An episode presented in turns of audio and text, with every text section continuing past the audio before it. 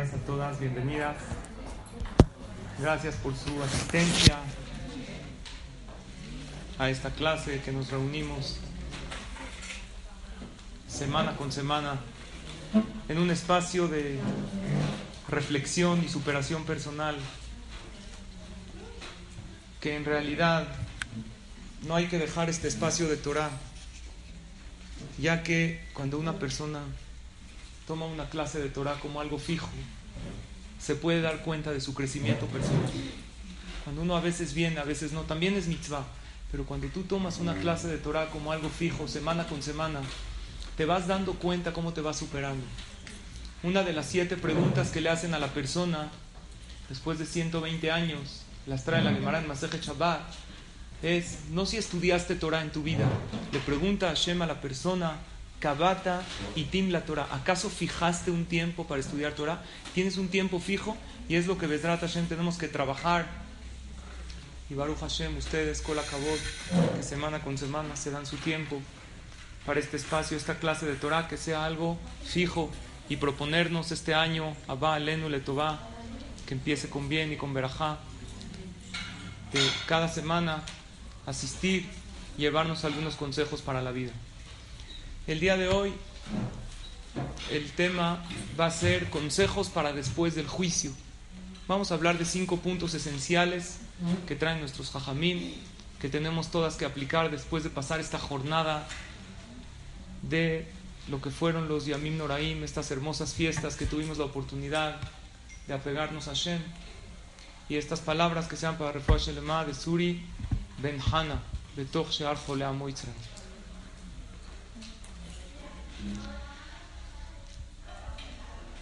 Existen acciones que la persona hace que aunque haya decretos en el Shamaim, estas acciones pueden posponer aquellos decretos. ¿Qué podemos llevarnos para todo el año de estos días maravillosos que hemos vivido? En verdad no podemos estar en la misma situación de tefilá y de apego a Shem y de clases de Torah, porque uno no puede, por eso la Torah sabiamente nos dio 40 días para apegarnos demasiado, pero por naturaleza uno baja la guardia, no puede uno rezar de la misma manera. La misma tefila es mucho más corta, no hay selijot. Sin embargo, ¿qué nos queda? Aparte de los kilos de más que todas, no me refiero a nadie de las aquí presentes, pero seguro no en las redes sociales, nos llegaron todo tipo de comentarios. Les voy a compartir unos que me llegaron. Me mandaron uno que dice, nadie nota tu dolor, tu sufrimiento, tus lágrimas, tus penas. Ah, pero engorda y verás como todo el mundo se dará cuenta. ¿Verdad o no? Ahí todos te dicen, fui a comprar un vestido y no me entró. Me puse triste, me compré un helado y ese sí me entró. ¿No? Ese entra fácil. Entonces existen cosas que la persona puede adoptar, aunque no al mismo nivel. La pregunta es, lo que ya se decretó en Rosh Hashanah, se selló en Yom Kippur y finalmente en Hoshana Rabbah el último día de Sukkot, ¿se puede cambiar con tefilá? ¿Se puede rezar todavía o no? Por lógica, ¿qué piensan? Claro que sí. No puede ser que hayan nada más 40 días de tefilá y después ya de nada sirve el rezo, porque si no, sabemos que hay tefiló todos los días. Y de hecho es una cita en la Gemara claramente en Masejet Rosh Hashanah, que precisamente habla de todo lo que es el juicio de Rosh Hashanah, en la página 18. Columna A, dice la Gemara en Masejet Rosh Hashanah, Rabbi Itzhak Amar, uno de los grandes Tanaim, Rabbi Itzhak dice, Yafet Se'akala Adam, Ben Kodem Gezardin, Ben Leahar Gezardin. Es bueno el clamor, la tefilá para la persona antes y aún después del juicio, después de que ya se dictaminó. ¿Por qué debe uno seguir rezando? Explica el libro Pele Yoetz que existen cosas que Akadosh Baruj nos decretó en Rosh Hashanah y nos selló en Yom Kippur, pero no nos las selló de manera que las vas a recibir, sino solamente las vas a recibir si rezas. Hay cosas que en Yom Kippur, en Neilá, Se nos decretó, esta persona este año va a tener esto de Parnasá, esto de Berajá, y rece o no rece le llega. Sin embargo, hay cosas que Hashem las decretó solamente si que, si reza, si pide. Y como nosotros no sabemos cuáles son las cosas que decretó si reza y cuáles son las cosas que decretó aunque no reces, debemos seguir rezando, obviamente, no con la misma intensidad. En esos días que estábamos, y más en hacer Diemet y Shubá, están las puertas abiertas. Las puertas ahorita están cerradas, pero no toda puerta cerrada implica que no puedes ingresar en ella. Puedes tocar la puerta. Hay alguien que abre. Esas tefilot, que siempre son escuchadas, también en estos días debe uno seguirle pidiendo a Kadosh Baruj Nosotros vemos, tenemos presentes muchas ocasiones que con nuestras tefilot hicimos cambios en la vida. Tenemos aquí en el Beta Knesset, en el Minyan, hay un Minyan para los chavos, Minyan juvenil. Cuando yo era pequeño, en el Minyan juvenil, ¿qué rifaban? Un turista, un trompo, un yoyo, uno de los popotes de que le hacía así y sube la pelotita. Te quedas horas jugando con eso, estabas feliz. Ahorita si no rifas un iPad, los niños no vienen al niño. Y iPad tampoco porque ya tienen. iPad Pro tiene que ser. En el Minyan juvenil de aquí del Beta Knesset, las que viven cerca en Shabbat, que manden a sus hijos. Ay, rifan así todo tipo de cosas para jalar a los niños. Así, patineta eléctrica, un iPad, un iPhone, todo tipo de cosas. El niño de 7 años, ¿para qué quiere un iPhone? Si no, no vienen. Hay que rifar todo este tipo de cosas. Estamos en una generación que hay que jalarlos. Estamos luchando con muchas otras cosas. Entonces yo rezo en el minyan de arriba y bajo a hacerles la rifa a los niños, a felicitar a los que vinieron. Entonces cuando empezamos... Sí. Era una coca y una rosca lo que les daba. Estaban felices. Venían por la coca. Ahorita, ¿quién come rosca? Nadie. Los viejitos. ¿Quién ha comido una rosca? ¿Eh? Yo también, pero los jóvenes ya no. Entonces yo bajaba a hacer la rifa. Cada vez que rifaban algo bueno, yo bajaba y hacía la rifa. Una vez rifaban un iPad, yo bajé. Saco el boleto. Me dio pena, ganó mi hijo. Ya, me da pena todo. No, mano negra. Ya, bueno, yo les dije, bueno, saqué el boleto y yo no. La otra vez volvieron a rifar algún drone, algo buenísimo. Entonces yo así de vacilada le digo a mi hijo, David, ¿qué número tienes? Así como que voy a sacar su boleto. Eran 50 niños, no se lo va a ganar, dije, ya se lo ganó. Saco. Me daba una pena. Ya la tercera vez rifando una vez un Shabbat, algo muy importante. Estamos de verdad, cada Shabbat nos volvemos locos a ver qué rifamos que les guste a los niños. Tiene que ser un reloj especial, tiene que ser algo. Si es algo muxé que no se puede tocar en Shabbat, obviamente se los damos después de Shabbat. Pero son esas cosas las que los jalan. La tercera vez que hubo una rifa también importante, dije yo ya no voy a sacar el boleto, no vaya a ser que se preste a sospechas. Dijo, Jajam, saca el boleto. No, no, por favor, sácalo tú. Lo saca, se lo vuelve a ganar. Estábamos en la casa así platicando. Y le dije a mi esposa, a David, la verdad es algo increíble que... O sea, tres veces seguidas, cada vez que hay un buen regalo, también hay otros niños. O sea, ¿qué pasa? ¿Qué? Entonces así entre nos le dije a David, hay algo a lo mejor que estás haciendo, no pasa nada. Un niño, ocho, nueve años, a lo mejor agarró muchos boletos. Ya. Entonces agacha la cabeza y dice, sí, yo la verdad sí hago algo para ganar. En el momento que todos están gritando, el número, todos, uno, cuatro, ocho, yo le estoy pidiendo a Hashem con todo el corazón que yo me lo gane. Le dije, no hay duda que es esa la tefilá.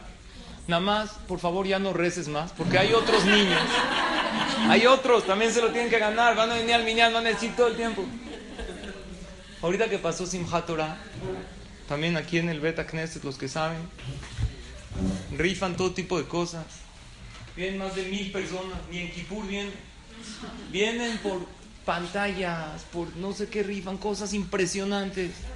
Se supone que es para niños, los adultos gritan más que los niños, piden boletos. Es que rifan cosas buenísimas, de verdad no, no sabes, cosas impresionantes. Y también rifaron algo muy bueno, muy bueno. Un iPhone, ¿sí? ¿Cuál es el mejor? iPhone 7. Yo dije, de verdad yo no voy a sacar el boleto, están mis hijos. Habían mil personas. Que dije, de todos modos yo no Y yo, bueno, por dentro dije, me da pena, así que si se lo van a alguien de mis hijos, ¿no? yo estoy ahí en la teba. Sacan el vuelto mi hija, no pues. No tiene ni línea la niña, o sea, con trabajos entre.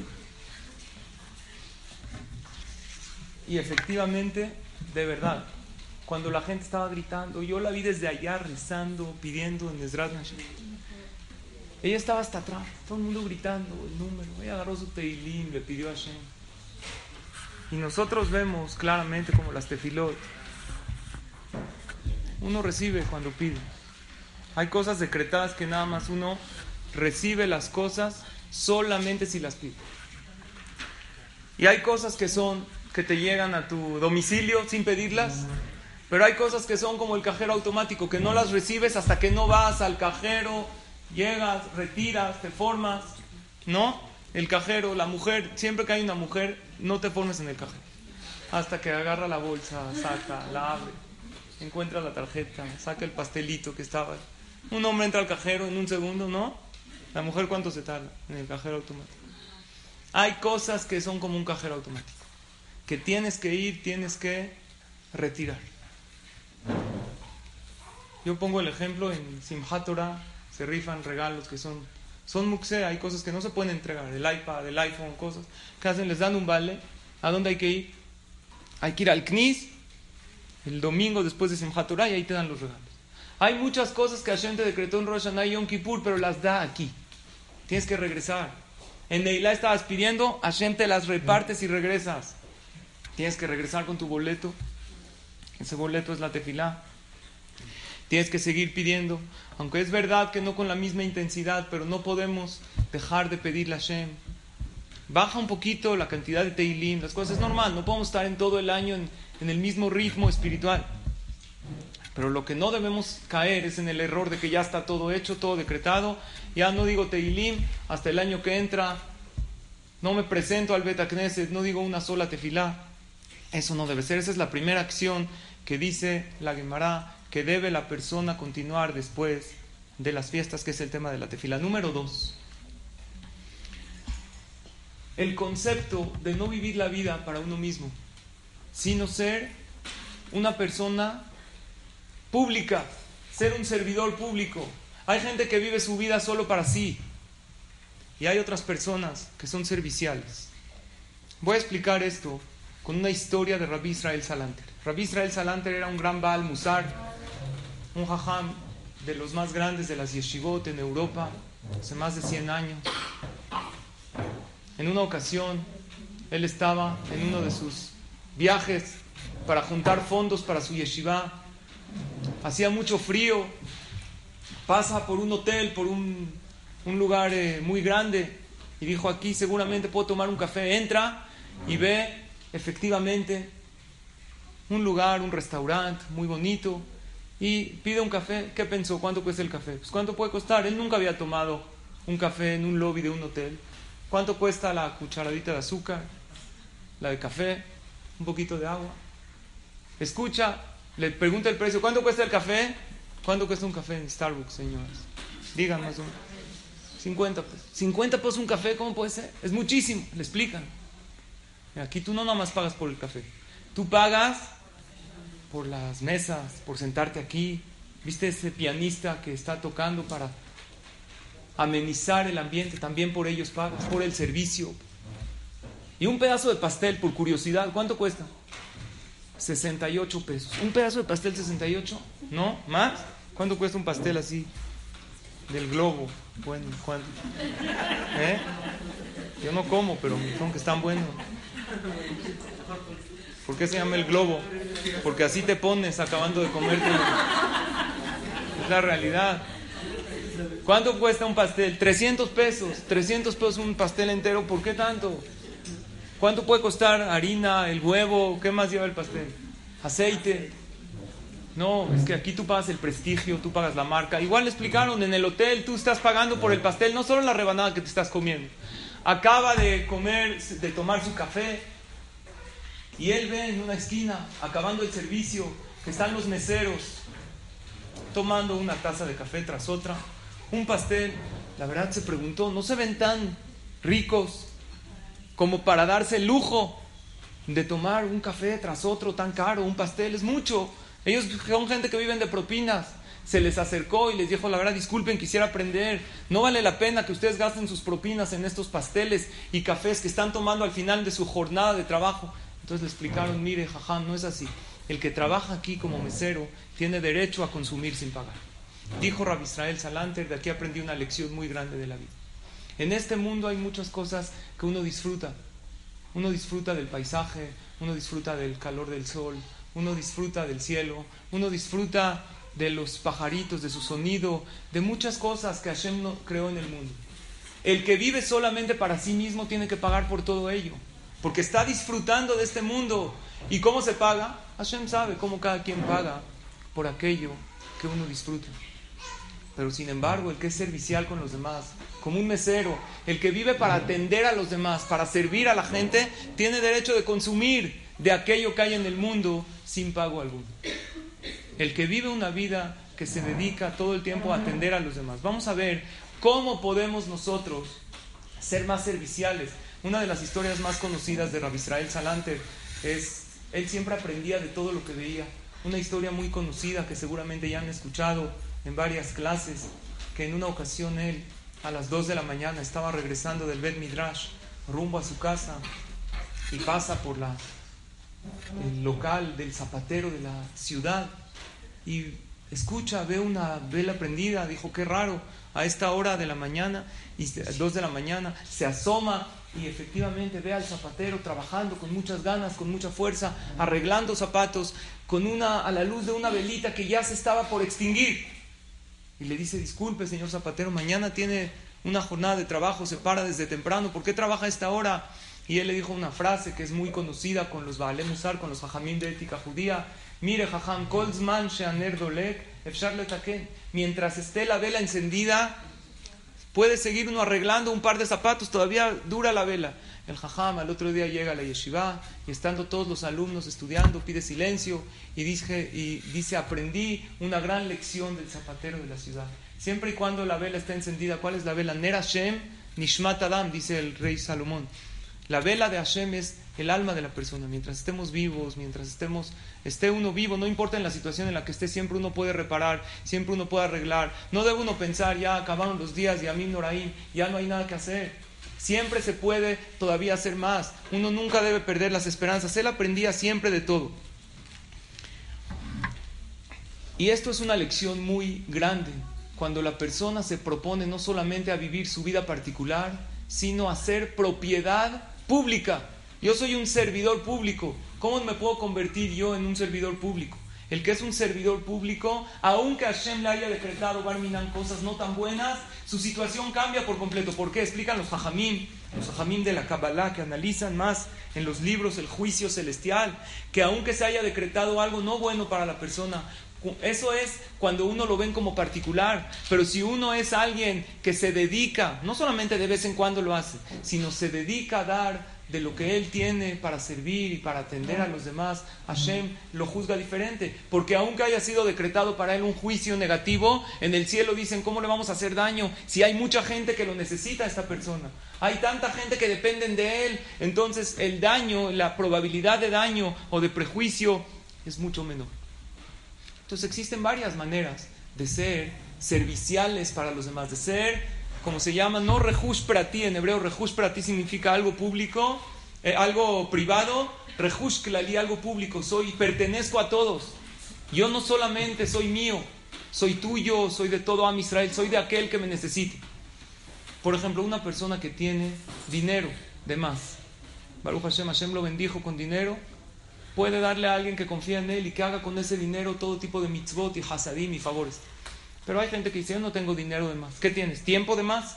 Con ese tiempo puedes hacer muchas cosas. Puedes dedicarte a pertenecer a una organización de ayuda voluntaria y agarrar ese tiempo de más que tienes, que es de más, después de dedicarte a tu trabajo, después de dedicarte a tus hijos, a tu familia. Claro que uno no debe ser hacer servicio social y público a costas o abandonando a sus hijos, a su pareja. Primero los deberes que uno tiene que hacer, pero es muy importante que cada uno en su agenda de su día tenga algo para darle a los demás. Ustedes saben, en Israel existe eh, el concepto de Gemachim. ¿Qué es Gemach? ¿Qué es un Gemach? ¿Han escuchado de ese concepto? Gemach son las siglas, las iniciales de la palabra Gemilut Hasadim. Gemilut Hasadim es hacer favores. En todos los directorios telefónicos en Israel, en lugares donde principalmente en colonias religiosas. Tú vas a ver en los directorios telefónicos todo tipo de gemahim. ¿Qué es gemahim? Tú ves direcciones de cosas. Hay un gemah de qué? De chupones. ¿Qué es gemah de chupones? A las, en la noche, a la mitad de la noche el bebé está llorando, necesita un chupón. No hay farmacia ahorita, ¿qué hago? Hablo al gemah.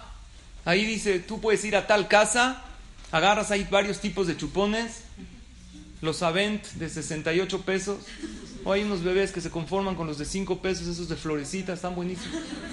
No pasa nada, depende cómo acostumbres a tu hijo. ¿Para qué lo acostumbras a ver? Después no va a aceptar el otro. Hay todo tipo de chupones y al otro día no regresas el mismo todo chupado, repones por uno nuevo. Hay más de qué? De medicinas. Una persona necesita una medicina a la mitad de la noche. Hay todo tipo de gemachim, gemach de libros, para el que necesita. En todas las colonias religiosas de Israel, algún día que tengan la oportunidad, vean el directorio telefónico de los Gemahim que hay. Ahorita les voy a explicar qué hay en México, que eso también se aprendió allá. Es un poco diferente porque aquí no vivimos exactamente todos juntos como se vive en Israel. Hay Gemah de sillas, de mesas. Una persona va a hacer un Sheba Berajot en su casa, una cena. Y no va a comprar sillas por uno, rentar cuestan muy caras. Entonces tienes un Gemah. Un Gemah que tú hablas y te prestan sillas y mesas y después las regresas. Hay gemach de casas para pasar Shabbat. Tú vas a invitar gente en Shabbat, no tienes dónde dormir a todos los invitados porque respetan Shabbat, no, no suben en coche. Entonces quiero un cuarto para nada más para que duerman y luego comen en mi casa. Hay gente que se ofrece a prestar. Hay gemach de leche materna. Impresionante. ¿Cómo es gemach de leche materna? Hay señoras, mamás que están lactando que tienen demasiada leche. Y hay bebés que necesitan leche materna. Entonces ellas las almacenan. Está impresionante. Hay gmachim de verdad. Cosas increíbles. Hay un gmach, gmach de muertos. ¿Qué es gmach de muertos? ¿Se prestan un muerto? ¿Qué es? Gmach para una organización que dicen Kadish para gente que no tiene quien diga Kadish por ellos. O que estudian Torah, Leilu Nishmat para elevar el alma de aquel que no tiene. Entonces uno habla ahí y lo hacen. Son cosas maravillosas, que son zehuyot, que cada persona puede buscar la manera de ser servicial con los demás. Entonces en México se organizó algo que se llama Gmahai. Antes en México siempre ha habido gente, señoras principalmente, que se dedican a ayudas. Hay, por ejemplo, una organización, eh, mi esposa participa y muchas también pueden participar, que mandan comidas para, para gente que, para hospitales la que tiene su casa 100% kasher según todos los estándares de kashrut, puede participar en esto, porque no importa quién sea el enfermo, se tiene que mandar algo que tiene todo bien, todo visual bien y cuida correctamente, puede participar en ese gmach, te hablan y de vez en cuando preparas una comida para alguien que necesita. La que todavía no ha llegado a ese estándar puede hacer, hay lugares de despensas, hay, y se concentró en todo México en una organización que se llama Gmach Hair, el Gmach del país, de la Ciudad de México. Entonces muchas señoras que antes recibían muebles o que recibían ropa usada y la mandaban con necesitados, antes cada quien trabajaba sola. Entonces hay veces te mandaban una mudanza y la señora decía, no, es que no me quedó el sillón con mi casa, regrésenlo, ya pagaron la mudanza. Entonces rentaron una casa especial que está en Fuente de Pescador y yo he hablado con las señoras que trabajan ahí, se necesitan voluntarias. Es importante que la persona diga, enfrente de Ramá Chalón, correcto, que diga yo este año, Besrat Hashem, quiero no ser alguien particular, quiero ser alguien servicial. Yo quiero convertirme en un servidor público, en una servidora pública, en servir a los hijos y a las hijas de Hashem. Y cada quien con aquello que Akadosh Barujú te dio, puedes hacer algo. Estaba hablando aquí en el CNIS, también con los señores que hay veces, generalmente todas las organizaciones de ayudas y de cosas y de despensas y de ropa, primero que todo ni hablar de que el que tiene cosas de más en la casa, cosas que no utiliza, en vez de guardar ahí 100 años en el closet la ropa que ni usas, la mandas a lugares, es más, ni la mandas, vienen por ella. Y a la gente que se las dan, cuando está en buen estado, compran esa ropa, un vestido bueno en 15 pesos. ¿Por qué? Se los venden para que sientan dignidad, que están pagando por eso. Y visten a toda la familia, los papás, los hijos, toda gente muy necesitada. Por 100, 150 pesos le compran a los niños, le compran ahí ropa en muy buen estado. Ropa que la gente nada más usó poquito tiempo. Si uno se compromete, Bezrat Hashem, a hacer algo por los demás, organizar cadenas de Teilim, es hacer algo por los demás. Pero no metas a toda la gente al grupo de WhatsApp sin consultarlos. ¿Por qué? Porque no siempre nos encanta que nos metan al grupo de WhatsApp y luego te empiezan a mandar todo tipo de cosas. Al principio mandan más esto, luego auxilio, se me fue la Igire, urge una. Empiezan a mandar y una persona ya no tiene tantas ganas de... Hay que tener mucho criterio cómo ayudar a la gente sin molestar. Todos podemos ser servidores públicos con aquello que Hashem nos dio. Entonces estaba hablando con los señores de aquí del Beta Knesset, de hecho antes de Kipur, que vamos a organizar algo para servir a los demás, para hacer por el pueblo de Israel. Se organizó algo maravilloso. Ustedes saben que el hombre tiene la mitzvah de la Torah de agarrar el etrog, el lulav en su cot. Hicimos que, ¿cuánto cuesta un etrog, un lulav? ¿Cuánto cuesta? ¿Eh? Mil, mil pesos, mil doscientos pesos. Yo digo, si un goy ve que van mil doscientos pesos por un limón, se suicida. ¿Qué les pasa? Pero es una mitzvah de la Torah. Es barato. Cumples una mitzvah de la Torah por mil doscientos pesos, no es nada. Entonces hicimos una organización aquí en el Beta Knesset, que el que quiere, no todos, compras tu lulav y si quieres puedes donar a alguien para alguien que, donar uno para el que no tiene. Hablamos al Gemahahir, yo hablé, dije, hay familias necesitadas que ustedes saben que quieren cumplir con la mitzvah y no lo hacen. Entonces háblenos y nosotros vamos a juntar. Había unos que donaban, compraban su lulav y donaban otros dos juegos de lulav, de troc para el que no tiene. Había otro que dice, no, yo no, 200 pesos, lo que sea. Juntamos para más de 30 familias en tres días de Kippur a Sukkot, nada más por una plática que la gente dijo, Hashem, quiero hacer, no nada más hacer para mí. Yo, aparte de agarrar el lulav cada día de Sukkot, gracias a mí lo están tomando dos o tres Yehudim más. Cumplo varias y varias mitzvot. Y cuando por un lulav se lo puede prestar uno al otro, al otro el hombre tiene esta mitzvah, todos los días de Sukkot, ¿sabes la, el zehut tan grande que es? Después también pensamos en una idea de tefilín. ¿Qué es tefilín? Gemach de tefilín. Eso también lo vi en Israel. Una persona manda a revisar su tefilín, a ver si está kasher o no. De, hay veces, después de tres años y medio, hay que uno usa el tefilín, tiene que mandarlo a revisar. Y más, hay, hay, gente que lo deja, por ejemplo, deja el tefilín en el coche. En el calor, se concentra mucho el calor. Entonces, la aspiración del tefilín son de piel. Se puede correr la tinta. O hay unos hombres que se ponen el tefilín, siempre hay que decirles, no se pongan el tefilín con el pelo mojado. Salen de bañarse, se lo ponen o con gel, se lo ponen acá, ya no se despega, tanto, se les pega el tefilín acá, se hunde de tanto gel, se llena. Entonces eso provoca que se borren las letras del tefilín. Muchas veces mandamos a revisar tefilín y no están bien caché. Entonces hicimos un gemach para gente que manda a revisar su tefilín. En los días que lo manda a revisar, te damos un tefilín perfecto para que no dejes de cumplir la mitzvah. O unos que llegan al knis, así uno a decir kaddish, o de repente un bar mitzvah no tiene tefilín, se les da un y todo eso Baruch Hashem provocó, juntamos seis pares de tefilín. Entre gente así solitos. Es entender la importancia de no vivir para sí mismo. Ocuparme en ser servicial con los demás. El que es servicial con los demás, que dijo Rabbi Israel Salante, puede disfrutar de muchas cosas de la vida sin tener que pagar el precio. El que es mesero, vamos a, a decidir, yo en la vida voy a ser mesero, voy a atender al otro, voy a ver por el otro. Una de las cabalot muy importantes que dicen los jajamim de recibir sobre nosotros mismos es si uno se propone hacer todos los días un favor al compañero sin que el otro se dé cuenta. Sería algo increíble. Luego, hay muchas cosas que puedes hacer sin que el otro se dé cuenta. Le arreglas algo a tu esposo en la casa sin que se dé cuenta. Le arreglas sus cosas, pero luego al revés, a veces le toca, no, ¿quién agarró? Entonces hay que ver algo que realmente tú sabes que al otro no le molesta. Hacer algo por el compañero sin que el otro se dé cuenta. Una vez al día eso te hace ser servicial con el otro y aunque Barminan se haya decretado para la persona algo no bueno en Yom Kippur, ahí Hashem lo toma de otra manera. ¿Por qué? Porque él dice, no, antes yo le decreté a una persona que vivía para él y lo juzgué según sus acciones, según sus averot, según sus mitzvot, pero ahorita se empezó a potencializar todas sus acciones porque él hace y sirve a los demás. Entonces, como sirve a los demás, no voy a descontarle de todo aquello que él consumió en este mundo, él merece, el que es mesero y, trabaja para los demás, tiene derecho a comer también las cosas que se venden en ese establecimiento. Lo mismo sucede con la persona cuando se hace servicial con los demás. Eso es el segundo punto. Entonces, el primero era el tema de la tefilá, continuar.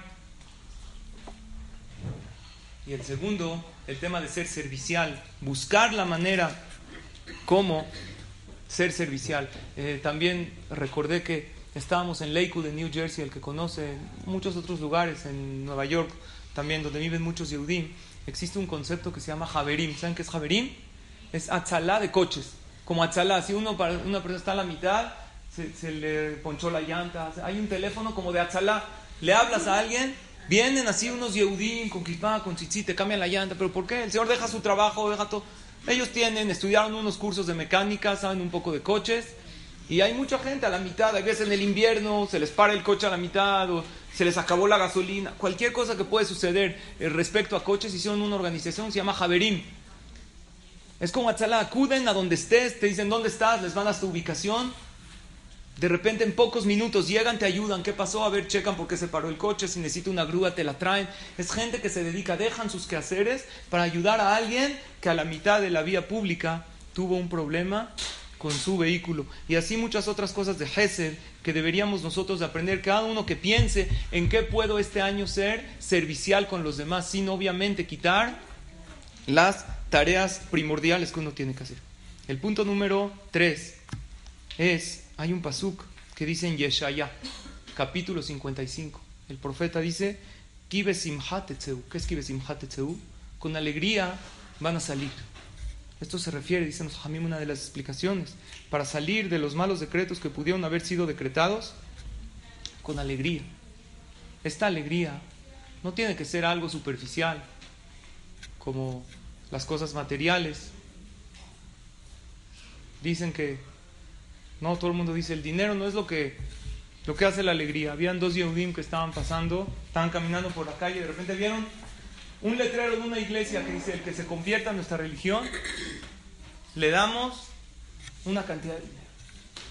Entonces uno de los dos que dijo, no, yo la verdad por dinero no voy a vender mi religión. El otro dijo, yo tampoco, pero depende cuánto. ¿Por qué? El dinero no es lo importante, lo importante es la cantidad. ¿Están de acuerdo?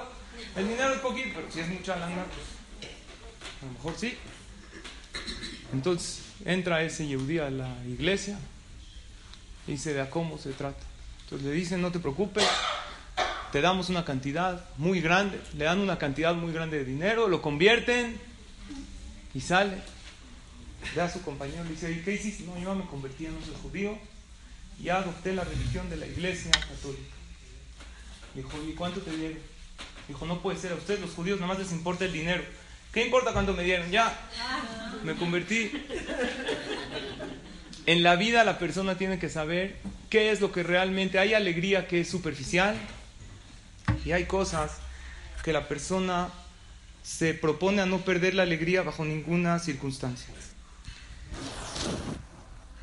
Uno no puede vivir contento si no sabe y entiende que todo lo que hace Kadosh Baruj es bueno, es para bien. Es muy fácil decirle al que está sufriendo todo es para bien, porque tú estás afuera. Pero lo difícil es que una persona esté dentro de una situación difícil y sepa y entienda que lo que hace Hashem es para bien. No puede haber alegría verdadera si no hay fe completa. Como decían las abuelitas, cada vez que se rompía algo, se perdía algo, ¿qué decían? capará. Si uno de en, en, realidad entiende que es capará, que todo pasa por algo, que cuando hay un Teilim muy bonito, el Teilim 124, que de hecho es bueno decirlo para los viajes. Ahí dice, cuando uno sale de viaje, es bueno que diga el Teilim 124. Habla, habla de muchas cosas, que Hashem nos proteja de las aguas, eh, de las turbulencias, de las cosas. Habla muy bonito. Y hay un pasuk en el pasuk 7, dice David Amelech. Nafshenu ketzipor nimleta mi pach yokshim. Nuestra alma, nuestra vida, es como un pájaro que se va salvando de todo tipo de tropiezos. Uno no tiene ni idea de cuántas Hashem te salva. Tú vas caminando en la vida y no sabes de cuántas Hashem te salvó. Nimladnu. Hay trampas que le ponen los cazadores a los pájaros se rompe la trampa y nosotros nos salvamos. Y eso hay que recordar cuando uno pierde algo, cuando uno tiene una pérdida monetaria o de algún objeto caro, acuérdate de esto. Apach Nishbar, qué bueno que se rompió el fierro, que se rompió esta trampa, que se rompió este objeto, pero nosotros estamos bien. Qué bueno que fue dinero, que fue, que fue un golpe. Ojalá y no sea nada, pero no existe nada. Algo tiene que pasar para que sean caparot. Cuando la persona sabe y lo recibe todo con fe, entonces es cuando realmente uno puede tener alegría. Es nada más pensar correctamente. En la Torá, en el libro de Devarim, trae muchas cosas, Barminan, muy duras para el pueblo de Israel. Va a pasar esto si abandonan la palabra de Hashem y empieza a decir muchas cosas muy fuertes. Y ahí dice la Torá, Tahat Asher lo abadza et Hashem me lo queja besimcha. Todo esto te pasó no porque no serviste a Hashem, porque no serviste a Hashem con alegría. Cumplió mitzvot. Hacía las cosas. Pero no se sentía contento. Le faltaba fe. La palabra besimcha son las mismas letras exactamente que la palabra machshava. ¿Qué es machshava? Pensamiento. La simcha se logra con una buena machshava, con un pensamiento lógico, pensando que todo lo que ha sacado Baruj es para bien, aunque yo en este momento no lo veo. Y una persona que está contento, aunque se le hayan decretado cosas malas para él, estos decretos esperan hasta que uno esté triste y entonces bajan del cielo a la persona. Entonces esta es la manera que nosotros podemos posponer esos malos decretos. Estando con un estado de ánimo bueno y correcto. Se cuenta, la Gemara cuenta de un jajam muy grande, se llamaba Rabbi Yoshua ben Levi. Este jajam Rabbi Yoshua ben Levi era el, uno de los últimos Tanaim del tiempo de la, de la Mishnah y también de, los primeros Emoraim del tiempo de la Gemara. Una persona muy, muy elevada. Encuentra a Eliyahu Anabí. Eliyahu Anabí sabemos que todavía está vivo. Es el único profeta. ¿Por qué Hashem dejó un profeta vivo? Eliyahu Anabí, ¿a dónde va siempre? A los Brit Milot. A cada Brit Milá llega una parte del alma. Por eso mucha gente pregunta, ¿cómo puede estar en varios lugares? Hay Brit Milot en todo el mundo. Porque no va físicamente. El alma es subdividible, es como el fuego que se puede dividir. Una vela puede prender millones y no se extingue. El alma es algo espiritual. Va a cada Brit Milá y por eso el Sandak da Berajot y es un momento muy grande para pedir. Porque ahí va Eliyahu Naví. Hashem dejó a el profeta Eliyahu Naví que nunca probó el sabor de la muerte. Subió vivo.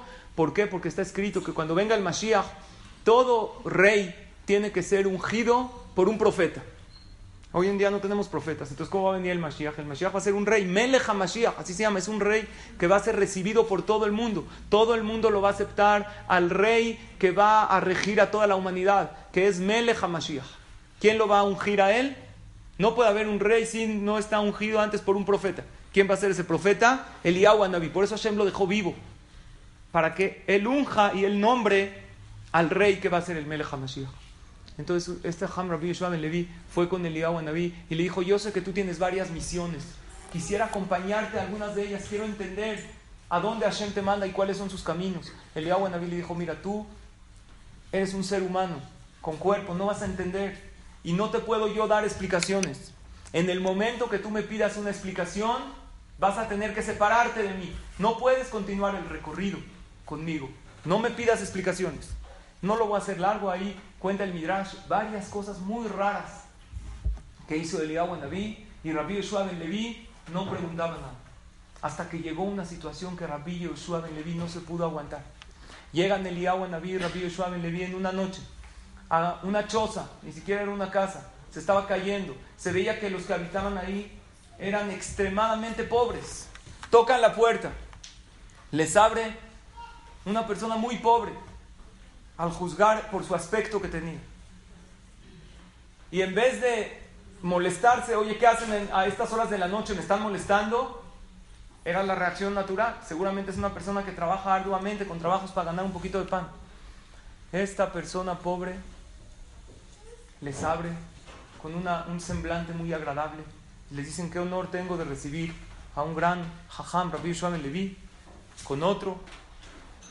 Pero ellos parecían muy pobres, tenían un aspecto y más el Naví que se puede, la Gemara dice como ir disfrazando, él aparentaba ser un pobre, una persona muy carente, los hace pasar a su casa y ellos se dan cuenta, se da cuenta rápido Yeshua le vi que lo único que tiene él en su casa es una vaca, una vaca lechera, de eso él vivía, esta leche él la ordeñaba, le daba un poquito a sus hijos y lo demás lo vendía de la leche, iba de puerta en puerta para vender leche y con lo que ganaba les compraba un poco de pan y así vivía. Era todo lo que tenía. Si Barminan fallecía la vaca, no tenía otra fuente de Parnasá. Entonces el Jajam Rabbi Yeshua ben Levi y Eliyahu Anabí pasan la noche en la casa. ¿Y qué piensa Rabbi Yeshua ben Levi? Seguro lo están probando. Lo están probando a esta persona. Si pasa la prueba y les da hospedaje, les hizo de lo que no tenía para ellos. Les preparó, tenía unas papas, las puso a hervir. Lo poco que tenía se las dio a los invitados. Le dio esa cama de paja que tenía y él se durmió en el piso. Los atendió de la mejor manera, se desvivió por ellos. A la mitad de la noche le dice Eliyahu Naví a Rabbi Yoshua Ben Levi, continuamos el recorrido. Tengo una misión que Hashem me mandó. ¿Qué pensó Rabbi Yoshua Ben Levi? Baruch Hashem pasó la prueba, esta persona se va a hacer rico. Antes de salir, agarra, Eliyahu Naví agarra un cuchillo, pasa por el establo. ¿Y qué hizo? Acuchilla a la vaca, la mata, la deja tirada, sangrada, y se van a la mitad de la noche. Entonces Rabbi Yeshua Levi ahí ya no pudo aguantar. Dijo, no entiendo.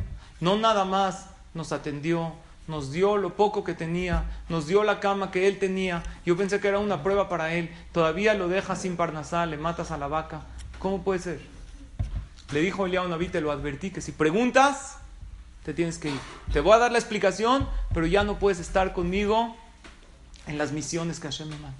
Dijo, lo que sucede es que esta mujer, su esposa, de este Aní, de este pobre, desde el momento en que nació Hashem le decretó ciertos años de vida, que eran pocos. Y por más que rezó y pidió en Yom Kippur, en Rosh hay gente que viene a cumplir una misión en esta vida, ya no se le puede aumentar. Nada más faltaba que pase una prueba para ver si por algún zehut su esposa puede vivir. Y en el cielo, después de tantas tefilot que él hizo y tantas mitzvot, y más, la gota que derramó el vaso fue para bien, que nos invitó a su casa y nos atendió bien, se decretó en el cielo que en vez de que fallezca su esposa, le vamos a llevar a la vaca. ¿Y, de qué va a vivir? No te preocupes, Hashem le va a mandar una fuente de Parnasá. Rico no se va a hacer, pero Parnasá no le va a faltar. Y su esposa querida, que él tanto la quería y ella tanto lo apoyaba, va a estar con él durante muchos años más. Se tuvo que separar Rabbi Yeshua Levi. Pero si después de 120 años él llegaba al Shamaim, ¿qué le va a decir? Hashem, gracias. Gracias por llevarte a la vaca en vez de llevarte a mi pareja, a alguien que yo tanto quiero. Esto es uno de los ejemplos, como nosotros no entendemos. Por eso dice Rab Nachman, Breslev, aunque una persona no entienda los caminos de Hashem, uno tiene que decir, yo no entiendo por qué pasa, pero voy a estar contento. Y si no puedo estar contento por dentro, aunque sea voy a estar contento por fuera. Hay uno de los libros de los autores contemporáneos de uno de los hajamim, que se llama Cercas Milibeja, quita el enojo de tu corazón, quita la tristeza. Y él dice, cuando ya la persona ya no tiene, ya, ya no sabe qué hacer, tantos problemas, que se ponga en el espejo, no sé si todos lo pueden hacer, que haga caras así hasta que se ría. Que agarre la escoba y se empiece a montar en la casa así, a, correr, hasta que le dé risa, hasta que, hasta tonterías vale la pena hacer. Yo sé que no todos lo podemos hacer, pero al parecer los hajamim la opinión es que más vale una alegría imaginaria que una tristeza verdadera. Porque cuando una persona está en verdadera tristeza, ahí es cuando los decretos en el Shamaim bajan a la persona. Pero cuando una persona está contenta, como dice el Pasuk, con alegría pueden salir de todo. De hecho, tan importante es que la persona sepa que todo es de Hashem, que hasta en temas de salud, cuando una persona está contento, su cuerpo produce mayores defensas porque el estado de ánimo está bien. Un jajam en Israel contó que había una mujer que el doctor le dijo que ya tenía su tiempo contado por una enfermedad muy avanzada. Le dijo ya, en pocos meses ya no vas a estar con nosotros. Tienes que a ver qué hacer, aprovecha. Y esta mujer tanto se angustió que le hayan dicho esta noticia que a la semana le dio un infarto y falleció. Entonces, ¿qué hay que hacer? Dicen los jajamim, ¿qué pasa cuando un enfermo está en estado terminal? No hay que decirle a él, porque nada más lo, le bajas a los hijos, a lo mejor sí, porque que hagan todo lo posible espiritualmente, con tefilot, hay veces materialmente tienen que llevarlo a algún lugar. Y en ocasiones que ya le han dicho al enfermo que su situación es terminal, ¿qué hay que hacer? Ya le dijeron que ya está, ya se va a morir. No hay que dejarlo caer, hay que decirle a cuántos le dijeron que ya se van y no se fue. Los doctores, ellos nada más ven a la medicina, pero hay un Dios, hay un creador, hay muchos que le pusieron días de vida y vivieron años. Hay tefilá, hay que tratar de, de, mejorar la salud de cualquier manera y no permitir que baje el estado de ánimo de la persona. Entonces, el punto número tres es que la persona tenga ese estado de ánimo alto y si ve que Barminan está un poco difícil, yo lo he probado, hace poco estaba, fui a hacer un tema de Bikur Jolí muy difícil que de verdad me angustió mucho al ver la situación de una persona hace pocos días. Estaba saliendo del consultorio y vi a, su esposo de la afectada muy mal, a sus hijos. Y de verdad me, sentí muy mal. Era algo muy difícil ver como una persona aparentemente con la vida por delante, perfectamente sana, de repente la situación cambió. Recordé lo que dijo Rav Nachman Mibreslev. Rav Nachman escribe en uno de sus libros tú, que Hashem te dice, tú pon la sonrisa, yo pongo el motivo. Tú ponla, aunque no tengas motivo. Y decidí, de aquí a mi casa voy a tratar, me pasó hace pocos días, de sonreír. No saben la diferencia que hay. Vas saliendo sonriente, saludas al que te abre la puerta, dejas pasar al otro, al coche de adelante en realidad llegué a mi casa con un ánimo diferente. Generalmente cuando llego de un Bikur Jolim o de una casa de Abelim, llego muy apachurrado. Y eso no es bueno para la persona, porque así como existen las defensas bajas, que uno está propicio a todo tipo de barminan enfermedades, también el estado de ánimo bajo hace propicio a la persona a gezerot, decretos que pueden recaer. Hay cosas que Hashem nada más las manda a la persona si está uno triste. Pero mientras uno mantenga la alegría, de la mano con la fe en Hashem, que es la alegría verdadera, que uno realmente sepa que todo es para bien. No se engaña cuando dice todo es para bien, no, realmente lo siente. Sabe que tiene un padre piadoso, que todo lo que Hashem le manda es para bien. Entonces, en ese caso, la persona está protegida. Número 4. Está escrito en el profeta Osea en el capítulo 4, versículo 7. Dice así, Habur Atzabim Efraim Anachlo. Habur, Habur viene en hebreo de Leithaber. ¿Qué es Leithaber en hebreo? Unión. Cuando el pueblo de Israel, Efraim, aquí se refiere al pueblo de Israel, varias veces se llama Efraim. Cuando el pueblo de Israel están unidos, Anachlo. Anachlo, ¿qué significa? Déjalos. Déjalos tranquilos. Pero no solamente dice cuando están unidos, dice Habur Atzabim. Atzabim hace alusión a la abodázara. Aunque sirvan ídolos, si Hashem ve a su pueblo que unido, no les puede hacer nada. Y el ejemplo perfecto es la perashá de esta semana. Que es no nada más con el pueblo de Israel. La perashá de esta semana es Noach. Nosotros vimos que en la generación de Noach, Akadosh Baruj mandó un diluvio para arrasar con toda la humanidad. ¿Qué, ¿Cuál era el pecado de ellos? Principalmente, dice la Gemara, robo. Así dice la Torah robaban, hurtaban, agarraban lo, lo del otro. También en relaciones prohibidas, violaciones. Cuando Hashem vio que entre los seres humanos no había unión, ¿qué dijo? Hay que eliminarlos a todos. En la misma Perashá más adelante se cuenta que toda la humanidad se unieron para hacer una gran torre, para luchar contra Kadosh Baruj Y Hashem no los castigó tan severamente. Lo único que hizo que fue cambió los idiomas. Todos los dialectos e idiomas que nosotros conocemos hoy en día provienen de 70 idiomas que comenzaron en el tiempo de Noah. Aparentemente no está tan fuerte el castigo. No los mató, no les hizo nada. Estaban todos unidos bajo una misma misión. Oye, pero la misión era ir en contra de Dios. No importa, pero cuando hay unión, Hashem, Kaviahol, no puede, entre comillas. Hashem puso una regla. Cuando hay unión, Hashem no puede mandar un decreto en contra de ellos. Cuando hay unión en una familia, en una pareja, en una sociedad, aunque haya sido decretado para ellos en Yom Kippur y sellado en el momento de Neilá de Rabba, que Barminan van a tener algo malo, si hay unión entre ellos, no les puede recaer ese decreto. Una de las cosas que tenemos que adoptar, bajo ninguna circunstancia permitir que haya una separación, una separación en la familia. ¿Saben cuántos casos de hermanos que se querían mucho toda la vida y de repente, en el momento de, la, de repartir la herencia, empezaron a pelear y desde entonces por una diferencia de dinero, importante o no importante, eso no importa. Ese cariño que se tenían se perdió. Y en ese momento es cuando se abre la puerta para que aquellas cosas negativas puedan entrar en esa familia Barminan, en esa sociedad, en ese hogar. Cada vez que hay oportunidad de hacer una separación y una persona dice, ¿sabes qué? No vale la pena, por Hashem vale la pena ceder. ¿Qué gano? Si me salgo con la mía, al final gané, pero voy a provocar una ruptura. Y esa ruptura que pueda haber en un matrimonio o en una familia es una ranura para que Barminan por ahí pasen ciertas cosas no buenas que nadie de nosotros queremos. Tenemos que procurar muchísimo el punto número cuatro, lo que es la unión el saber que no hay algo más grande para Kadosh Baruj que vernos unidos. En el momento que Hashem nos ve unidos, están los decretos suspendidos en el cielo esperando a que Barminan haya una separación o una ruptura o una enemistad para que esos decretos penetren. La unión es como la piel. La piel de la persona, nosotros no tenemos idea de las bacterias que hay alrededor nuestro. Apenas hay una pequeña cortada o algo que no está tapado, puede ser una fuente de infecciones. Pero ¿por qué Baruch Hashem estamos protegidos? Porque mientras la piel esté entera, pueden haber alrededor muchas cosas. Si hay unión, aunque haya ni el Ainara puede, que es muy poderoso, según lo que dicen la Gemara, los Jajamim, puede penetrar en la persona cuando hay unión. No hay Ainara cuando hay unión en una pareja, cuando hay unión en una sociedad y hay cariño.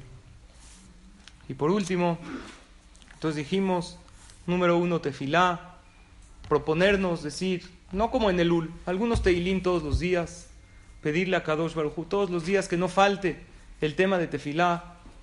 Número dos, hacernos necesarios para los demás, ser servidores públicos.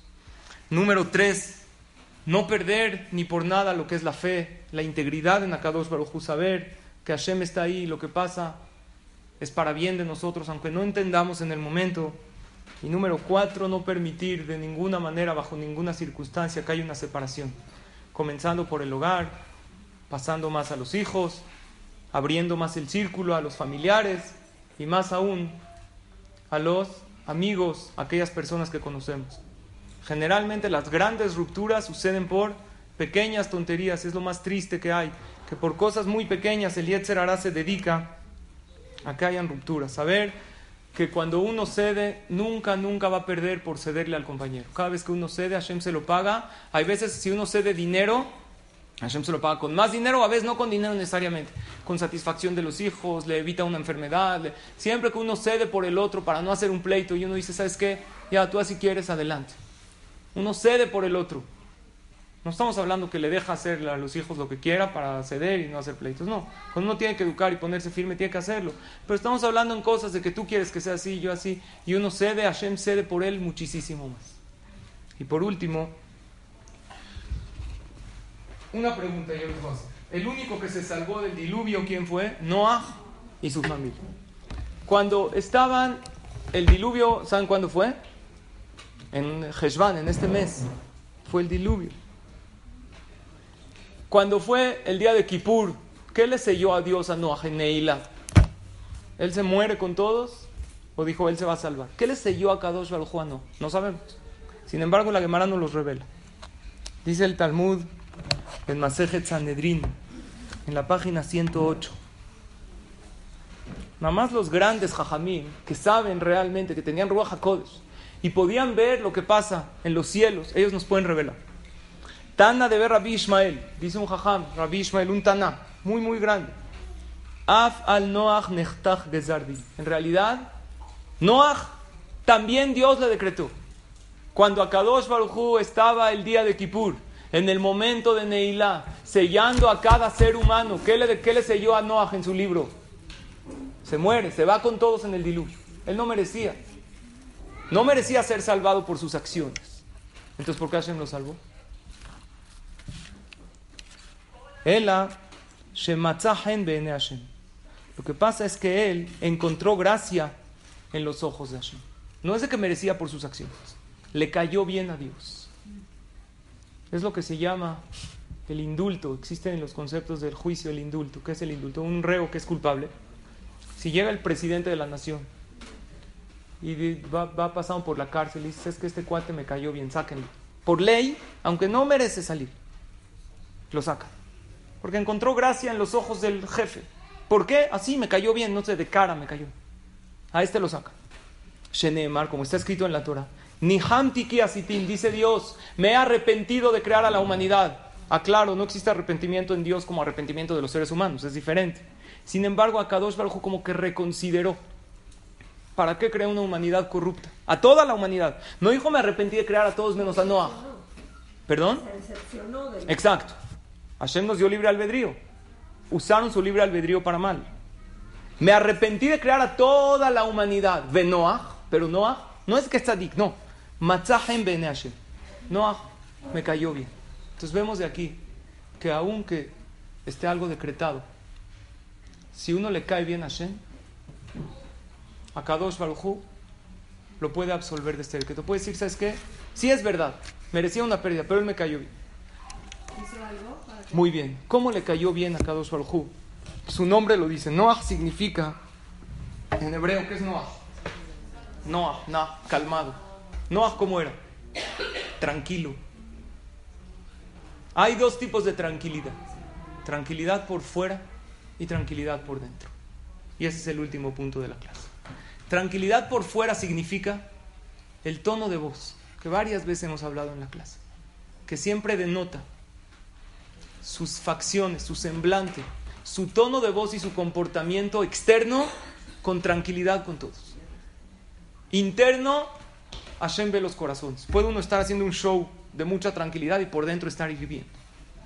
Hashem ve los corazones y vio que no, aún por dentro estaba tranquilo. Él siempre recibía todo con tranquilidad. Lo recibía tranquilo, vamos a ver qué podemos hacer con el problema. Pero de nada sirve perder el control y empezar a gritar o a desesperarse, o más aún, a no aceptar la situación. Tuve una la semana pasada un tratamiento de una muela un poco doloroso. ¿Les ha pasado? Sufres muchísimo. Entonces, yo ya para tengo una un tip buenísimo cuando así les vayan a hacer una endodoncia o algo. Me sirvió. Bajas una clase en tu celular, te llevas unos audífonos, beats así buenos de buen sonido. No oyes ni el zzz, nada. Le subes, oyes la clase, estás así, no la sientes. Yo tengo algunos jajamim que me gusta escuchar, mis jajamim en Israel. Entonces le pido al, eh, al de la endodoncia, ¿me puede dar la clave de Wi-Fi? Me dijo, la clave de Wi-Fi es, no duele nada. O sea, es todavía subliminal para que digas, ah, está buenísimo, le puedes, no duele nada. Empiezas a sentir, ya saben cómo la anestesia, no duele, pero le dije, pero usted dijo que la clave es no duele nada. Me dijo, no, no duele, molesta, es diferente. Molestia es algo que sientes. Tienes razón, dolor es cuando te pellizcan, molestia. No duele, pero sientes algo que no, no les explicará, algo muy desagradable. Pero bueno, desde que entras al dentista, acepten la verdad. El olor del dentista, ¿a qué huele el dentista? Tipo a, a pasta de dientes mezclado con un poco de maldad, ¿no? O sea, desde que entras sabes, como que un pensamiento te dice, no me la voy a pasar nada bien aquí, ¿no? Y así estás sentado así en la silla temblando. Eso es antes, de ir en tu casa, estás sentado así. O sea, todavía no llegas. Y este dentista, este es un ondodoncista muy, muy bueno, que la verdad me impactó su trato. Yehudi, una sonrisa maravillosa un trato espectacular. Y hasta yo, después de algunas citas, le dije, porque tuve que ir algunas veces, dije, la verdad me impacta su trato. Yo creo que los doctores deberían de estudiar no solamente medicina, un curso especial, así como hay un semestre que les enseñan a escribir árabe, no sé cuál es, que haya otro semestre que les enseñen trato, es otra cosa por completo. ¿No? De, verdad, yo vi un trato impresionante una manera, una amabilidad. Después de cada consulta le decía gracias doctor por su trabajo. Te decía todo el tiempo, oye, cuidado, avísame si te duele. Y no puedes ni hablar, ah, ah, ¿te duele? Ah, a lo mejor eso es no. Entonces no sabes. Y después de la consulta, ya voy a concluir, él me dijo, él me decía, gracias a usted por su confianza, así me daba el respeto como un rabino. Y decía, no, de verdad, gracias a usted. Y ya acabando la consulta le dije, de verdad, yo aprendo mucho de usted, me encantó su trato con los demás es para que nosotros aprendamos, nosotros que somos gente, que somos servidores públicos, que tratamos con los demás, qué bueno sería que aprendamos siempre con una sonrisa, con una amabilidad, con calma y con tranquilidad. y me dijo, le voy a confesar algo, rabino, yo no era así, de hecho era todo lo contrario, yo era malhumorado, me molestaba cuando al paciente le dolía, ya, soplaba esto, uff, ya, todo el tiempo te duele, le pongo más anestesia. Lo peor es cuando estás aquí, el doctor está acá, y no sabes cómo respirar, porque él también está respirando acá, entonces tienes que cambiar las respiraciones entre tú y él. Entonces, me dijo, yo no nada más era un malhumorado y un intolerante en el consultorio. Lo era también en la calle, en el tráfico, y así llegaba al consultorio a la consulta. Pero ¿cómo? Entonces, ¿qué, pasó? ¿A qué se debe este cambio? Escuchen lo que me contestó. Me dio una lección de vida. Me dijo, el cambio se debe que yo hace unos años tuve un hijo Barminan con una enfermedad. Y era un síndrome rarísimo. Él es doctor, fue con varios doctores, entendió. Y los doctores dijeron que es un síndrome que así nació, hay que vivir con esto y tratar de controlarlo. Y su esposa todo el tiempo le decía, pero ¿por qué nos pasó a nosotros? ¿Por qué? ¿Qué hicimos nosotros? Y ella ponía resistencia a la prueba que teníamos en la vida. Hasta que yo estuve reflexionando mucho y dije, hay dos caminos. O recibir el problema como viene. Y obviamente hacer lo máximo. Pero entender y tratar de vivir con él de la mejor manera posible. O poner resistencia constante y no aceptar lo que sucede y decidí tomar este camino y lo hablé con mi esposa. Vamos a tomar el camino, es, es, la situación que tenemos. La situación no la vamos a cambiar. No es una persona apegada a la Torah, no hablo de tefilá, aunque uno con tefilá puede, hay veces lograr milagros, pero vamos a hablar normal, según el camino de la naturaleza, aligerar su problema y cargarlo. Y decidieron tomar el problema como tal y no poner resistencia, sino agarrar la situación y tratar de, salir adelante en la situación en la que estamos. Y cuando yo decidí que de esta situación puedo tomarla con serenidad, pues con más razón un tráfico que es algo pasajero.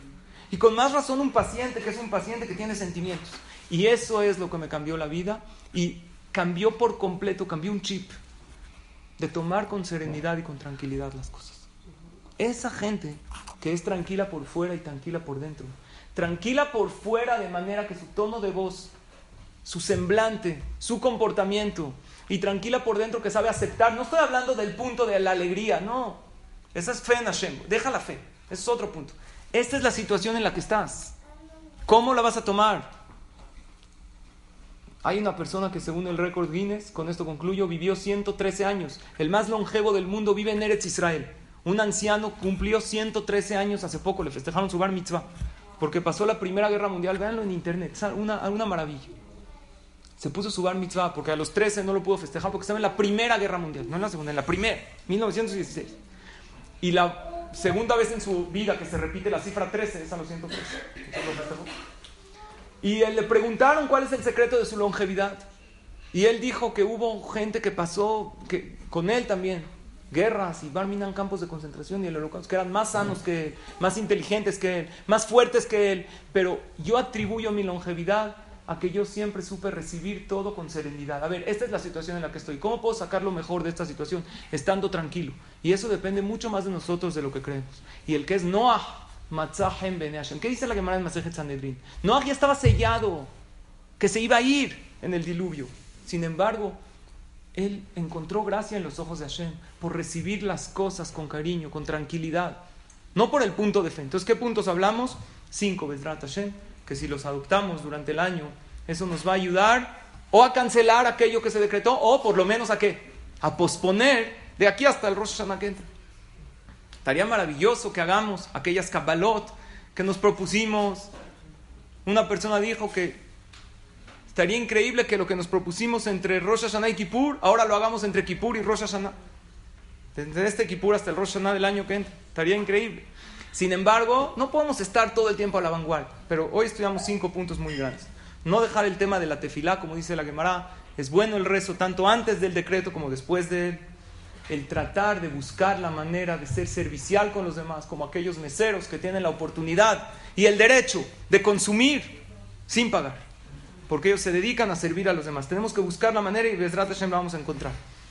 Número tres, una alegría basada en fe en Hashem sabiendo realmente, sin engañarse, que lo que, lo que Hashem hace, aunque en este momento yo no lo veo, es bueno. Punto número cuatro, propiciar la unión y el ceder en el pueblo de Israel. Y punto número cinco, esa tranquilidad que destaca a la persona, que hace que Hashem lo quiera tanto que puede posponer algún mal decreto. Tengo dos anuncios importantes. Número uno, tenemos en la parte de atrás, le agradecemos a Alegre que trajo estos frasquitos con etrog, que es una mitzvah muy grande comer de ellos, ya sea para una mujer embarazada, para en que pida que acabe con bien, para una mujer que se quiere embarazar. Tiene mucha segulá, aparte del etrog, tiene segulá de parnasá también. Se dijeron muchas verajot por el etrog, se dijeron mínimo siete verajot. Más si alguien le prestó el etrog a otro, que generalmente en los knis sucede, ¿cuántas verajot? Se cumplió un mitzvot de la Torah, tiene una segulá especial. Y por otro lado, ¿qué verajá se dice sobre el etrog? ¿Quién sabe qué verajá? Entonces se dice Aetz y la mujer también dice Shechianu. El hombre no dice Shechianu porque cuando agarró el etrog en su cot, dijo la verajá de Shechianu porque cumple la mitzvah primera vez al año, cada año le dice, y aparte la verajá de Aetz. La mujer, como no lo dice al agarrar el etrog porque no está obligada a cumplir la mitzvah, Dice Shejianu, ¿cómo se dice cuál es el orden? Dice primero la verajá de Boreperi Aetz, después la verajá de Shejianu, Vikiemanu, Vigianu. ¿Sabes qué hermosa verajá es? Gracias Hashem que me diste vida para llegar hasta este momento. Si lleva un año que no lo ha comido, si lo comió hace menos de un año, no dice Shejianu. Si lleva un año, o sea, desde el año pasado, que no probó el etrog de Sukkot, dice también Shejianu y le pide a Hashem y le da a los hijos estos generalmente se, venden o se reparten en ciertos lugares y Alegre nos hizo el favor de traernos a todas. Tiene mucha segulá, vale la pena que le den a sus hijos, a sus esposos. Es una segulá muy grande. Está ahí en la parte de atrás este Osetrugim. Y el, martes que entra vamos a tener un evento especial. Un evento especial del aniversario de Rachel y Menú. El martes que entra, pero vamos a comenzar media hora antes. Primero que todo se va a llevar a cabo en el CNIS grande.